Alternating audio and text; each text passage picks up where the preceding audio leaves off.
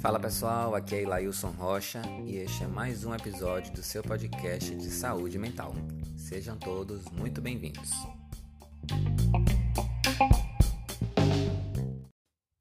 Falar sobre masculinidades é falar das possibilidades do homem existir. E nesse se fazer homem, num contexto sócio-histórico, a gente também observa os impactos que isso causa nesse cuidado da saúde mental masculina, né? Afinal, saúde mental é coisa de homem? Hoje, para dialogar comigo, eu estou recebendo o psicólogo Felipe Ribeiro, que é formado pela Universidade de Pernambuco, inscrito no CRP 02-21771.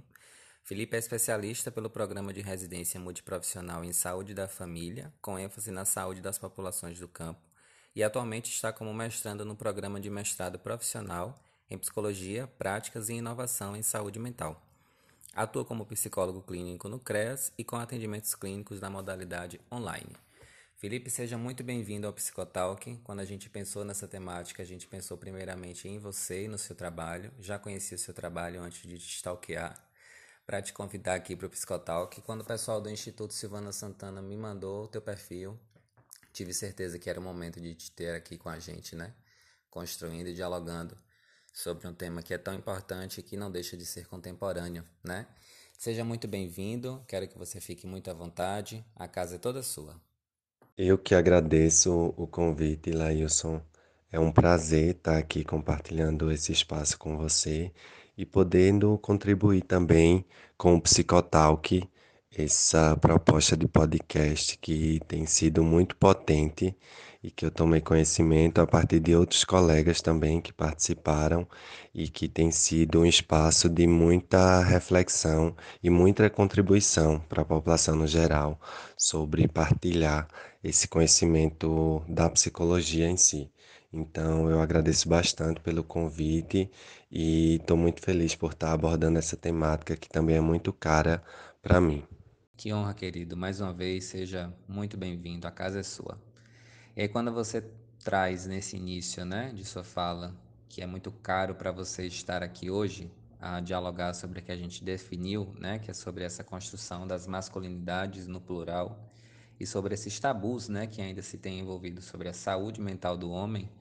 Eu lembro muito de uma dívida histórica que o ser homem tem com a sociedade, né, que é enraizada no machismo, que é enraizada é, em contextos patriarcais no mercado de trabalho, na vida afetiva, nesses moldes equivocados do que seja ser macho, do que não seja ser macho, e o preço que se paga para aqueles que escolhem viver a sua masculinidade subjetiva, mas que não diz respeito à existência de outras pessoas, né?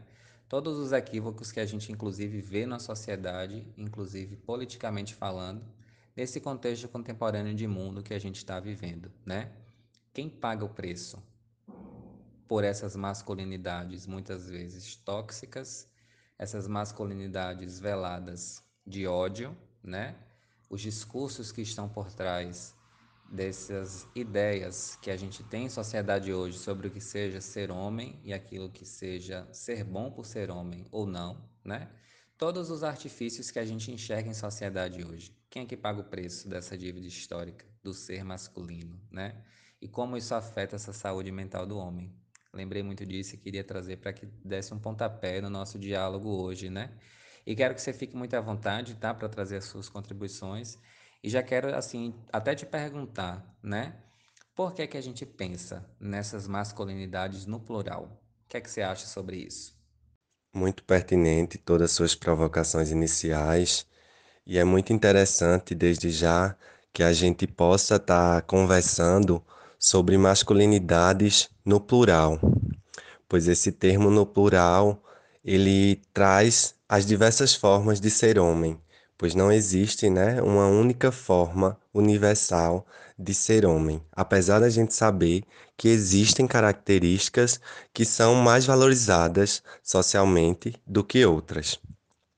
Mas, por exemplo, se a gente comparar um homem branco heterossexual de classe média alta a um homem negro heterossexual de classe média alta, existem diferenças significativas no modo de ser e no modo como as pessoas enxergam esses dois homens. Então, marcadores sociais, como a cor da pele, condições socioeconômicas, sexualidade, localização geográfica, a cultura, entre outros marcadores, vão imprimindo peculiaridades nessa forma de ser homem. E é por isso que a gente pensa sempre no plural. Homens transexuais, que são homens nascidos biologicamente do sexo masculino e fazem a transição de gênero, por exemplo, englobam um outro grupo presente nessas masculinidades, assim como homens gays afeminados, homens gays que atendem a um certo padrão heteronormativo, homens negros pobres que são alvo constante de diversas formas de violência. Enfim, o exercício da masculinidade é sempre associado a diversos outros fatores, a outras características que vão compondo, né, esses diversos modos de ser homem. Se a gente olhar ao nosso redor, por exemplo, facilmente a gente vai perceber que os nossos irmãos, nossos tios, nossos pais, avós, primos, namorados não são iguais e cada um carrega consigo diferenças únicas nos seus modos de ser homem. E cada diferença tem o seu valor. Então, não há uma forma de ser que seja melhor do que a outra. Nem todo homem gosta de futebol, nem todo homem fala grosso, nem todo homem quer ser pai. Nem todo homem é destemido. E tá tudo bem, não há problema algum nisso. Assim, penso eu que pensar masculinidades no plural é refletir sobre esse conjunto de forças que vão formando os homens e, consequentemente, influenciando formas de ser e agir no mundo. Perfeito, Felipe. Quando você traz no final da sua fala, né, que são diversas formas de existir, também no plural, ilustra bastante o que a gente está conversando, né? Essas diversas formas também de ser homem e de se fazer ser homem. E esses demarcadores sociais que você trouxe na sua fala, também num contexto histórico, né? é, a gente voltando no passado a gente vai se perguntar lá, né? Quais são as nossas primeiras referências do que é ser homem ainda na infância, né?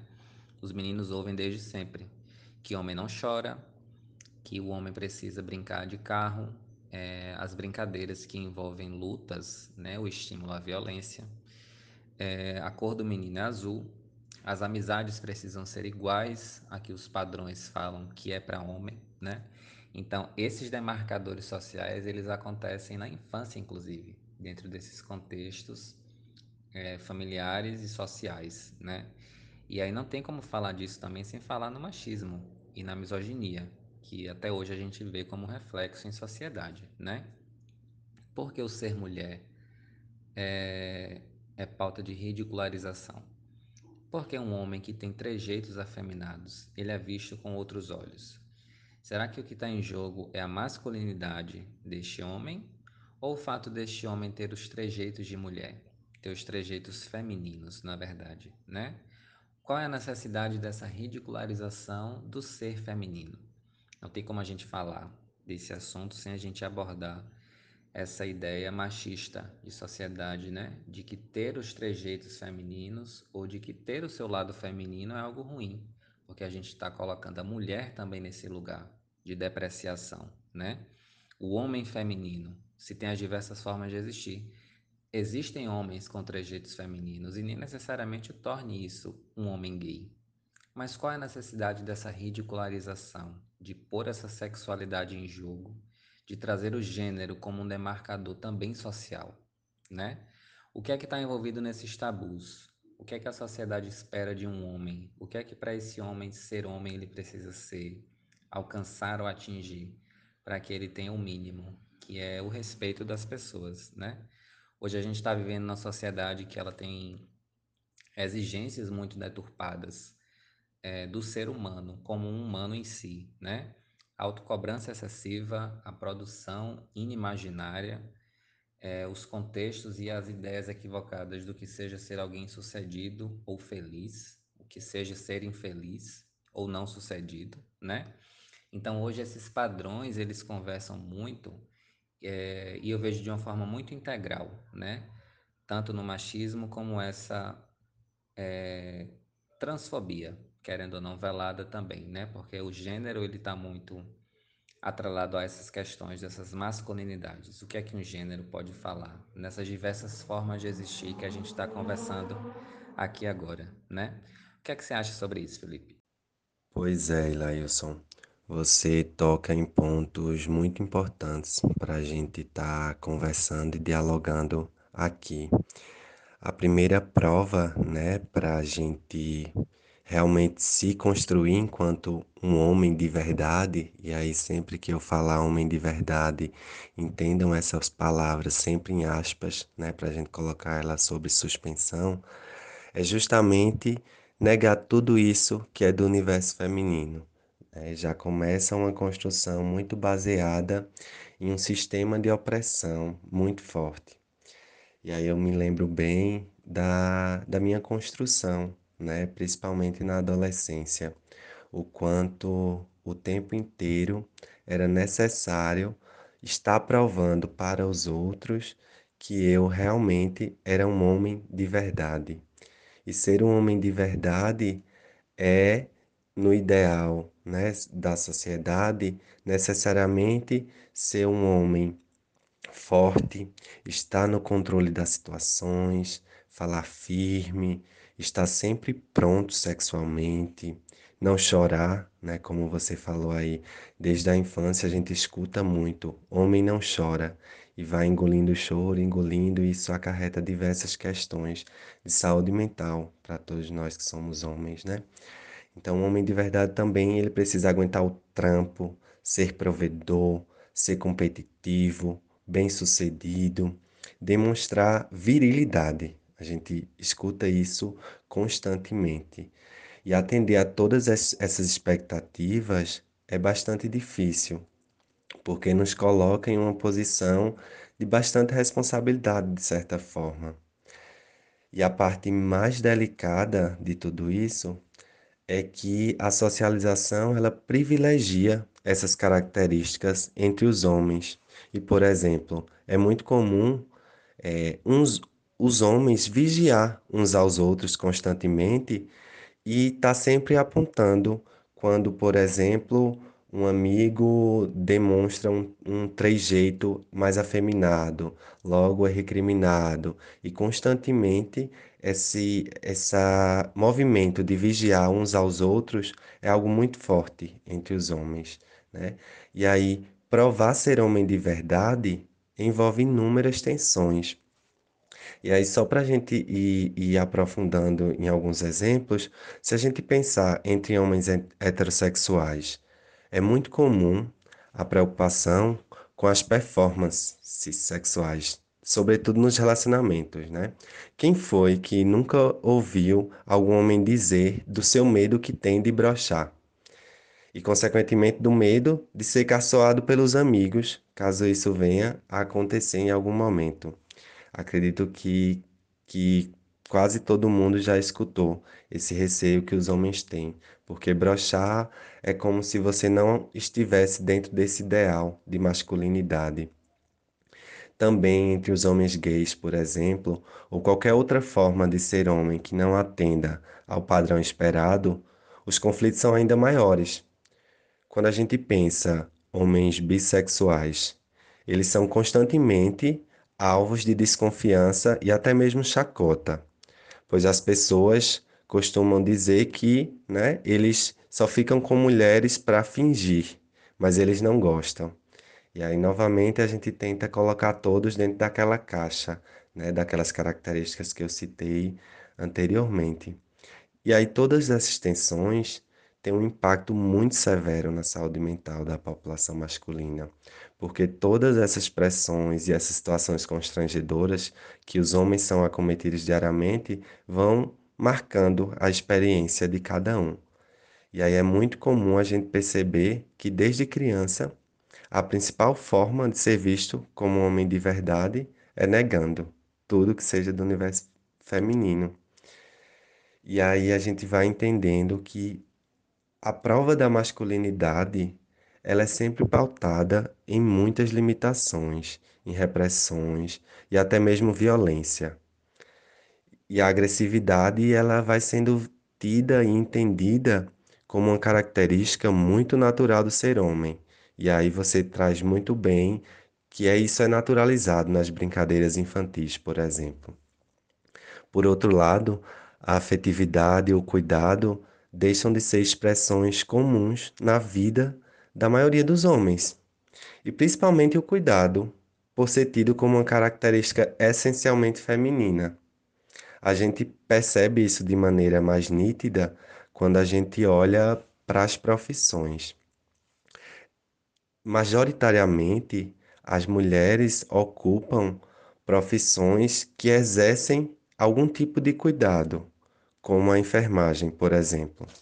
Por outro lado, os homens estão ocupando os espaços nessas profissões que a gente chama nas ciências duras, nas engenharias, administração, administração, enfim. A gente vai percebendo que o cuidado é sempre referenciado como sendo algo natural das mulheres e algo não tão presente entre os homens, sendo que a gente sabe bem que não é exatamente dessa maneira. Quando a gente pensa os cuidados com a casa e com a família, por exemplo, na nossa cabeça já vem logo a imagem de uma mulher exercendo essa ação no mundo. Então, já é um espaço que vai fazendo com que a gente vá internalizando essas ideias, né, do, do que pertence ao masculino, do que pertence ao feminino, e, consequentemente, vai entendendo, tomando isso como verdade. E isso é muito problemático. Essa questão do cuidado, por exemplo, gera bastante problemática do ponto de vista da saúde. E a gente pode estar vendo isso e constatando em dados. É possível notar um certo distanciamento dos homens dos espaços de saúde, assim como eles não se submetem, eles se submetem, na verdade, constantemente a situações de risco, como provar essa masculinidade, né? Se submeter a, a situações de risco é mostrar que tem coragem. E aí isso gera diversos problemas de saúde pública mesmo. Outro exemplo importante, assim, para desenhar essa discussão que a gente está tendo, é quando a gente pensa o Novembro Azul, que é o mês dedicado ao combate e prevenção ao câncer de próstata. É muito comum a gente ouvir comentários acerca do tabu que ainda paira em torno do toque retal. E esse tabu faz com que muitos homens não façam o exame ou muitas vezes só descubram a doença quando já está em um estágio bastante avançado. E isso ocasiona diversas problemáticas, né? O cuidado como não sendo algo natural do homem ou não sendo algo que ele busca como forma de não se sentir menos homem por isso. É muito comum os homens utilizarem também argumentos de que não buscam o médico, não vão até o posto de saúde para não procurar doença, ou até mesmo afirmando que não tem tempo porque trabalham demais, que os serviços demoram demais é, para ser, para acontecer o atendimento, enfim, sempre vão encontrando justificativas. E os dados mostram que a maioria dos homens só chegam até o serviço de saúde quando já tem alguma doença instalada. Então, isso é uma questão que a gente precisa estar tá refletindo constantemente, porque isso impacta diretamente a saúde de todos, de uma maneira geral. E aí, a gente entendendo isso, a gente nota que toda essa prova do que é ser considerado um homem de verdade influencia de maneira negativa, muitas vezes, os homens cuidarem da sua saúde. Inclusive, Felipe, quando você fala nesse cuidado de ser rotulado como algo feminino, inclusive trazendo para a psicologia, né, para a nossa profissão, a grande maioria é, da, é de mulheres que fazem o curso, que fazem a graduação, que estão na prática, né? A enfermagem também. É, os, os campos que você olha de atuação são muito demarcados ainda hoje, o que seja profissão de homem e o que seja profissão de mulher, né? Muito legal você tocar nesse assunto, porque inclusive da mesma forma em que a mulher é vista como algo frágil, como algo que não possa ser tão legal, ela também é sexualizada nessa fomentação do ser homem. Aquele que prova ser homem, quem é homem de verdade é aquele que coleciona mulheres, né? É aquele que é visto como pegador, o garanhão. Se você é um homem que pega muita mulher, você é garanhão. Mas se você é uma mulher que pega muito homem, você já é vista como vulgar, como promíscua, né? Por que é que eu toco tanto nesse assunto? Aí você vai estar até se perguntando, até as pessoas também, né? Podem estar se perguntando por que Lailson toca tanto nesse assunto. Porque não há como falar em uma transformação dessas masculinidades se a gente também não transforma essa visão que a gente tem deturpada e muito medíocre do que seja a figura mulher em sociedade, né? Do que seja essa construção que a gente tenha da ideia do que seja ser um ser feminino, dessas ideias, dessas construções cristalizadas do que seja a eficiência de uma mulher em sociedade, do que seja a comparação do ser mulher com o ser homem e nessa comparação não ser violenta, né? Não há necessidade dessas violências, dessas comparações que a gente vê é, com tanta frequência a cunho de pensar em salários com base em gênero, como você bem trouxe também, de ser mais eficiente, de ser mais cuidadoso, de ser mais sensível. Quem disse que a sensibilidade é algo feminino? A mulher tem o seu lado mais sensível, mas quem disse que o homem também não pode ter, não pode desenvolver? Entende? É, toco muito nesse assunto para chegar nessas questões que, para mim, nesse ponto, elas são também é, deveras importantes, né? E aí, trazendo o que você falou, né? Por que é que os homens se cuidam menos? quais são os reflexos dessa construção machista na saúde mental né, da população masculina. A gente, inclusive, vê nessa construção do que seja ser homem, né, de ser forte o tempo inteiro, de reprimir emoções e sentimentos, porque homem não chora, essa dificuldade na expressão das emoções, né? Esse medo, inclusive, de identificar suas emoções, de se perceber uma pessoa dotada de sentimentos, né? a violência como algo natural, justamente por aquelas brincadeiras que desde a infância é muito fomentado, né? As brincadeiras com lutas, o acesso à arma, o revólver como brinquedo de menino e a boneca como brinquedo de mulher, né? O silêncio e a solidão, né, perante um contexto de sofrimento, porque se você está em sofrimento e se você expõe aquilo para alguém, você não é mais homem, porque homem tem que aguentar e suportar tudo, né? como você também trouxe na sua fala. É, e aí, qual é o preço que a gente que a gente estava conversando no início, né? Qual é o preço? Quem paga esse preço? Como eu te perguntei também no início. Muitas das vezes esse preço ele vem com as taxas mais altas de suicídio se comparando as mulheres com a população masculina, né? Porque os homens se matam mais do que as mulheres. O que é que está envolvido nessas taxas, nesses números que são fatos? O que é que leva é, a, essas, a esses dados nos trazerem essa contestação, né? Como é que isso é refletido nessa saúde mental? Como é que a saúde mental da população masculina ela vem sendo, ela vem sendo percebida para ela ser cuidada? A gente não pode falar de um cuidado sem uma percepção, sem, um, sem uma concepção e uma aceitação desse cuidado. O que é que está envolvido ainda para a associação, para essa associação de, de saúde mental para a população masculina, né? O que é que ainda está tido como um tabu? Como é que as pessoas ainda enxergam de que o homem pode, mas não somente pode, mas deve cuidar de suas emoções e de sua saúde mental? Essa sua última fala me movimentou bastante aqui. Quando a gente vai conversando, outros elementos vão surgindo. E aí, só uma coisa que eu queria pontuar, que eu achei muito interessante da sua fala, é que quando a gente olha para essa categoria gênero, olha a partir dela para as relações sociais, a gente vai entendendo algumas dinâmicas de opressões, algumas dinâmicas de poder que perpassam essas relações. O fato da gente achar que homens, por exemplo, detêm mais conhecimento, são mais capazes do que mulheres, diz muito do fato da gente estar afincado ainda nesse ideal machista, né, nessas noções patriarcais que fazem com que o nosso pensamento funcione dessa maneira. Quando a gente olha, por exemplo, é uma mulher dirigindo, mesmo que talvez não consciente, a gente desconfia um pouco e sente talvez menos seguro dessa mulher estar dirigindo. O que ver um homem dirigindo é algo muito natural. Mas por quê? De onde é que vêm essas ideias tão naturalizadas e tão internalizadas em todos nós?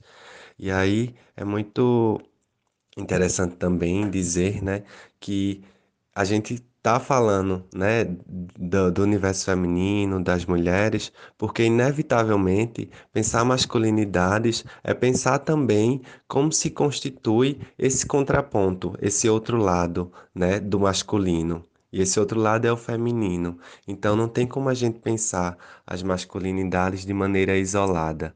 É sempre pensar nessa perspectiva relacional mesmo. E aí, diante de todas essas questões, eu fico pensando aqui de que maneira as diversas instituições, né, família, escola, serviços de saúde, os diversos espaços podem estar contribuindo para a gente estar refletindo e enfrentando essas situações, porque quando a gente pensa nessa construção muito enraizada em noções machistas, isso desencadeia diversos processos de adoecimento, tanto entre a população masculina quanto entre as pessoas de uma maneira geral, pois essas condutas masculinas, principalmente relacionadas à violência, desencadeiam diversas problemáticas de saúde, como a violência doméstica, a homofobia, transfobia, violências interpessoais de uma maneira geral e outros problemas que advêm desses comportamentos de riscos assumidos pelos homens, né? Então a gente precisa também avançar nas ações e na construção e efetivação das políticas públicas que de alguma maneira ampliem a visão, a visão sobre os homens, né? Que a gente possa ir além do Novembro Azul e se aproximar cada vez mais desse público, acolhendo também suas demandas. Se eles não vão até os serviços, né, que os serviços também possam ir até eles. Eu acho que é uma questão importante da gente pensar. A gente sabe que isso é uma questão bastante delicada porque diz de algo estrutural, mas que precisa ser encarado de frente. E com isso, a gente precisa entender e refletir todos os dias e para que a gente possa ir aprendendo que não existe uma forma natural de ser homem e ser mulher. Nem tudo é tão óbvio assim. É preciso cada vez mais aprender a acolher as diferenças numa dimensão ampla e a aprender a estar tá conhecendo e respeitando essas diversas formas de ser no mundo, né? E aí, diante de tudo isso, eu considero que a educação é um dos pontos principais, assim, é um dos caminhos primordiais para que a gente possa desconstruir muitos dos tabus e dos estigmas que atravessam essas noções do que seja ser um homem de verdade. E aí eu venho até fazer um apelo aqui a todos aqueles que são pais de crianças e sobretudo de meninos, né? Pois vocês têm uma responsabilidade social tremenda e podem, consequentemente, contribuir intensamente para mudanças na sociedade que a gente quer. Né? A partir da educação, a gente pode mudar muitas coisas. E aí, baseado em tudo isso que a gente conversou, nas questões que Laius também pontuou, eu queria muito, né, é, pedir às pessoas que estão escutando esses podcast, esse podcast, principalmente aqueles que têm crianças, para não reprimirem os seus filhos da expressão de seus sentimentos. Homem chora sim. Acolham os choros desses, desses meninos, permitam que eles demonstrem suas fragilidades, seus medos, que brinquem do que quiserem. Brincadeira nenhuma influencia na sexualidade. Ensine-os sobre o consentimento, sobre o respeito com o corpo do outro. Ensine a eles sobre as diferenças, que eles possam crescer sabendo o quanto o machismo mata todos os dias e o quanto gera adoecimento entre a população masculina. O meu desejo também é que nós homens estejamos atentos a como nós julgamos nossos amigos e assim possibilitamos um diálogo mais aberto, mais acolhedor. Quantos homens, quantos e quantos homens, na maioria das vezes, estão passando por qualquer problema no relacionamento ou no trabalho, mas não conseguem compartilhar com ninguém? Quantos homens escolhem a bebida como um refúgio? Que a gente possa se atentar para aquilo que a gente está criticando e, sobretudo, para não reprodução desses paradigmas que hipervalorizam uma certa masculinidade. Eu queria dizer ainda que é preciso questionar essa forma única de ser homem. E é só acreditando no respeito à diversidade, nos modos diversos de ser, que a gente vai conseguindo e possibilitando uma formação humana mais livre, sem amarras, discriminações ou opressões. Acredito que a partir da educação a gente pode conseguir e construir meninos mais afetuosos, menos violentos, que saibam expressar suas emoções, que não tenham medo de expor suas fragilidades, que entendam que as mulheres não são uma posse sua, né? E que cuidar de si não é sinal de fraqueza algum. Para não me estender muito, eu queria dizer também que é urgente a mudança de postura dos espaços de saúde e da visão dos profissionais sobre o corpo masculino, sobre os homens, de modo que a partir dessa mudança de perspectiva, consequentemente, possa haver uma mudança no modo como os homens se relacionam consigo mesmo. Assim, é fundamental que a gente entenda e tome cuidado com a não reprodução de estigmas, porque isso contribui significativamente para a mudança na realidade social. Eu queria dizer ainda que sim, saúde mental é coisa de homem e de homens corajosos. Homens não sofrem menos que mulheres, homens não adoecem menos do que mulheres, homens não são naturalmente agressivos e fortes.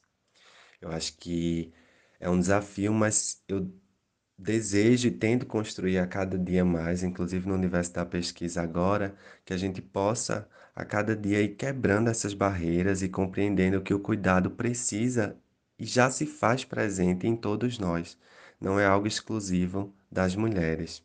Eu sei também, né, o quanto é difícil para cada um de nós estar rompendo com esse nosso modo de pensar, né? Porque esse nosso modo de pensar é estruturante, né? Desde a nossa infância, a gente é, todos nós, homens e mulheres, somos construídos de uma maneira geral para pensar dessa forma. Mas é preciso questionar isso se a gente acredita numa mudança de realidade. E aí, por fim, né, para não me estender ainda mais, eu queria dizer que o que eu considero mais importante é justamente o questionamento dessa nossa crença de que quem nasce com um pênis já tem seu destino e seu comportamento milimetricamente determinado. Não é bem assim. Eu desejo que a gente possa achar estranho um homem não cuidar da sua saúde, que a gente possa achar estranho um homem não realizar tarefas domésticas, não acompanhar seus filhos ao médico, que a gente possa achar estranho um homem ser agressivo e impaciente, porque é a partir dessa estranheza que a gente vai conseguindo dialogar e pensar uma outra forma de ser que não seja assim. Então, que tenhamos estranheza, né, sobre essas condutas que agridem e violentam pessoas também. E por fim, pedir ajuda também é coisa de homem. Perfeitamente, meu querido. E quando o homem pede ajuda, além de ser coisa de homem, né, pedir ajuda, quando este homem pede ajuda, ele se torna mais homem do que ele pensaria que fosse se não fizesse, né? E essa fala no sentido de convidar as pessoas a ressignificarem, né, o que seja é, a fragilidade. O que é ser frágil? É pedir ajuda? Talvez porque esse peso da fragilidade caia muito nos homens. sendo que todas as pessoas podem assim o fazer e serem desse jeito, né? É, tudo que você trouxe assim de uma forma muito rica, muito muito exploratória também, no sentido de contextualização e de exemplificação, né? Nos torna ainda mais conscientes da nossa responsabilidade como um coletivo. E aí voltando lá para a pergunta que eu fiz no início, né, do nosso diálogo hoje.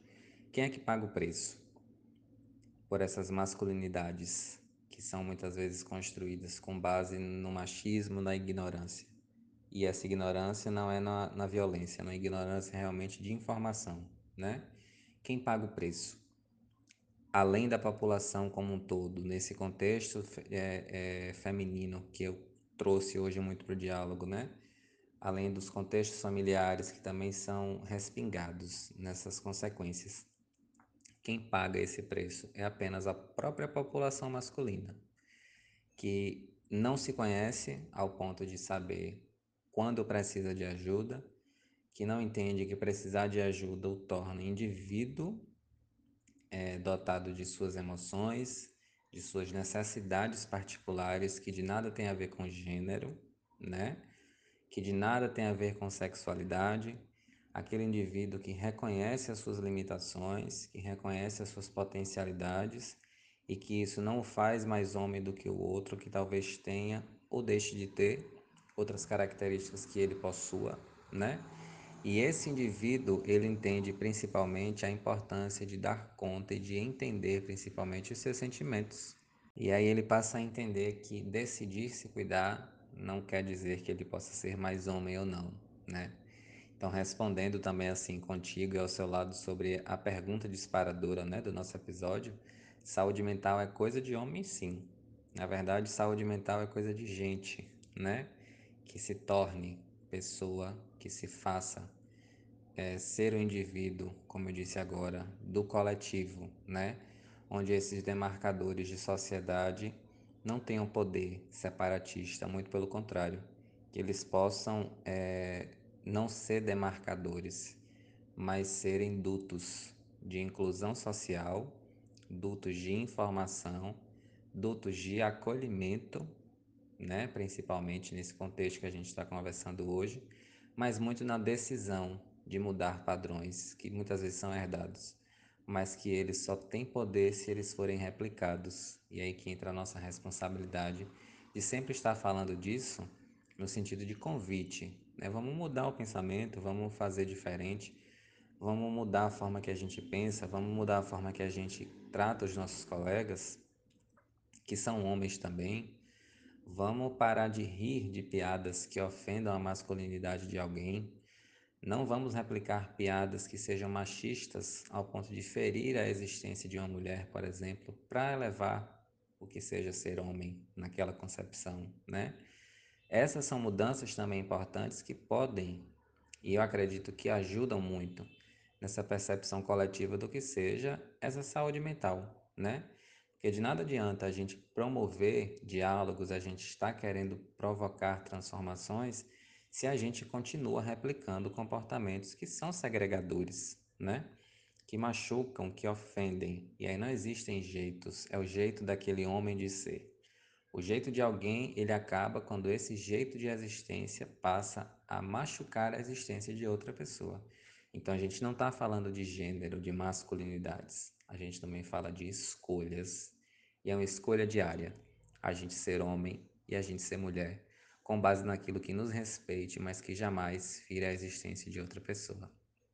Então, meu querido, eu quero te agradecer pelo sim, mais uma vez, né, por ter construído hoje comigo é, de um diálogo tão importante, tão, tão necessário, mas tão atual, é, embora isso também me assuste um pouco, né? Porque o tempo passa e, ele, e esse assunto ele não deixa de ser atual. Sinal de que as pessoas ainda estão na inércia, né? E onde a gente possa estar promovendo esses diálogos, que também é de responsabilidade da psicologia, é muito interessante que isso também seja pontuado aqui. É, em toda oportunidade que isso seja possível, eu sempre fico muito feliz de ocupar esses espaços e de dividir também, né? Como eu disse lá na introdução, com colegas que enxerguem é, a nossa profissão como ciência, mas também como um duto, transformador de sociedade. Então, muito obrigado pelo seu sim. Eu quero que você volte quantas as vezes você quiser, né? A casa é sempre sua. Obrigado pela construção, parabéns pelo seu trabalho é, e pela decisão de ser um homem é, que fala para outros homens, no plural, e que entende exatamente o seu papel como um homem em sociedade. Muito obrigado, tá? Eu que agradeço mais uma vez pela oportunidade de estar construindo esse espaço contigo e estar conversando sobre essa temática que me movimenta bastante e que, como você disse, é um convite para a gente, enquanto humanidade mesmo, repensar que mundo é que a gente quer estar construindo, né? Então, me saio daqui muito movimentado também por outras questões, por outras formas de estar de tá promovendo essa discussão. O Psicotal, que é um podcast fundamental e seu trabalho tem sido algo muito lindo na promoção e divulgação mesmo da psicologia, de reflexões de temáticas pertinentes para a sociedade e sempre trazendo pessoas responsáveis e comprometidas com tudo isso. Então, eu queria te agradecer, parabenizar também pelo seu trabalho. É muito feliz quando a gente vê profissionais e colegas de profissão como você que exercem a profissão de maneira muito competente e, para além disso, constroem espaços de promoção e divulgação da, da psicologia de maneira muito responsável. Então, só queria parabenizar e dizer que sim, saúde mental é coisa de homem, é coisa para todo mundo. Muito obrigado, meu querido. Sigamos sempre juntos. Para vocês que nos ouvem, o Instagram do Felipe está disponível na descrição desse episódio para que vocês possam conhecer e também acompanhar o trabalho do mesmo. Muito obrigado pela audiência, pela companhia e pela confiança. Na próxima semana estaremos aqui com mais um episódio com mais uma temática pensada para vocês, para que a gente possa sim continuar a replicar acessibilidade saúde mental. Um grande abraço e até lá!